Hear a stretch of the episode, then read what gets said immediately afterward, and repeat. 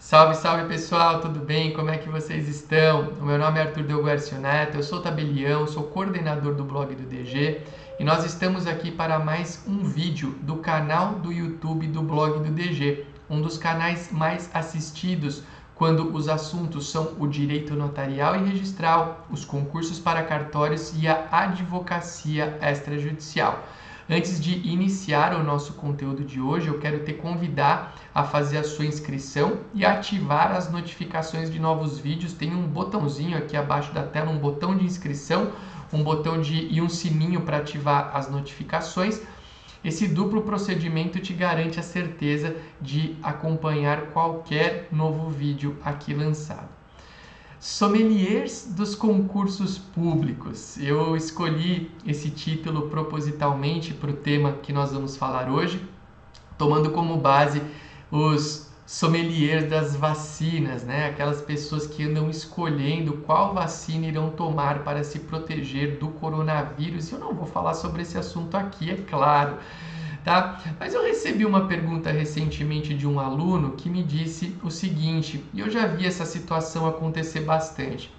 O cara teve uma aprovação intermediária num concurso público e ele sonha em estar em um grande cartório, né? mas ele passou numa posição intermediária. E o que, que esse camarada pensa? Ele me eu recebi essa dúvida, eu já vi pessoas agindo dessa maneira. É, o que, que o camarada pensa? Bom, eu tô aqui no meio da lista e eu vou. Ah, se eu escolher um cartório de porte intermediário, eu vou ganhar um valor que me seja bom, mas não é aquilo que eu quero, né? Eu não estou naquele, naquele ponto final da minha jornada. Mas por outro lado, eu vou ter muito trabalho no cartório e não vou ter condições de me dedicar como eu gostaria para chegar àquela posição final.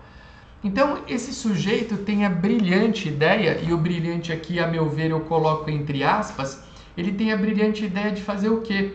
De escolher um cartório menor, muitas vezes até um cartório deficitário, porque ele pensa o quê? Eu prefiro ganhar menos, talvez até não ganhar nada, mas ter bastante tempo para estudar para que eu chegue ali naquela posição final, naquele grande cartório. E a pergunta é: é uma boa medida essa? Pessoal, eu acho isso, eu acho esse procedimento com todo o respeito do mundo, se você fez ou se você pensa em fazer, eu acho esse procedimento um grande devaneio. Por quê? Porque quando você faz esse procedimento, você conta com a certeza absoluta de que você vai ser aprovado numa extrema, numa extremamente boa colocação, numa super boa colocação e isso não tem como ser garantido, não há garantias de que isso aconteça. Né? Então, você optando em ir para um cartório deficitário sob o argumento de que vai é, ter tempo é, de sobra para se preparar para ir para um grande cartório, para um cartório em um centro maior, você está contando que somente o teu esforço é determinante para essa situação. E infelizmente, num concurso público isso não existe, porque o teu esforço, por mais que ele seja máximo, ele pode não ser suficiente para o teu objetivo se o mesmo esforço de um outro candidato gerar melhores resultados. Né? Então, o que eu penso, e eu sempre digo isso para os nossos alunos, é o que? Se você tem a chance de escolher um cartório melhor, vá sempre para esse cartório melhor e aí você vai trabalhar dentro das possibilidades que você enfrentar ali no seu dia a dia. Você pode se surpreender, você pode achar que em um cartório de médio porte você vai uh, uh, ter muito trabalho de forma a não conseguir estudar, mas se você organizar bem aquela realidade, pode ser que você tem aí umas horas bacanas para poder desenvolver o teu estudo e ir para um centro maior. Agora, nunca deixe de fazer a melhor escolha possível pensando em uma chance que você não sabe se será real. Por isso até que eu pensei nesse título, né, os sommeliers dos concursos, porque o cara está escolhendo ir para um lugar pior com a certeza de que com o tempo que ele vai ter, ele vai para um lugar de grande porte mas na verdade ele está abrindo mão de uma posição profissional melhor por conta dessa situação. E esse, a meu ver, é um grande erro. O meu primeiro cartório era um cartório de porte médio bom, Campos do Jordão. Eu fui para lá organizei o cartório e consegui estudar. Era um sacrifício? Sim, um baita sacrifício. Eu estudava todo dia à noite, acordava bem cedo, estudava de final de semana, mas deu certo. Eu mudei para um centro maior, que é Itacoaquecetuba, onde eu sou tabelião atualmente. Agora, eu poderia ter pensado, ah não, eu não vou para Campos do Jordão, eu vou para um lugar bem menor, bem inferior, com a justificativa ou com o argumento de que eu teria mais tempo para estudar. Mas e se eu não passasse? Né? É igual, eu, eu é, aproveitando aqui o, o, o, o, o, contexto, tem pessoas que falam assim: ah, não, eu vou escolher. Aí, nesse caso, a pessoa não passou bem colocada mesmo, não passou de, colocada de forma mediana, ela passou mal colocada.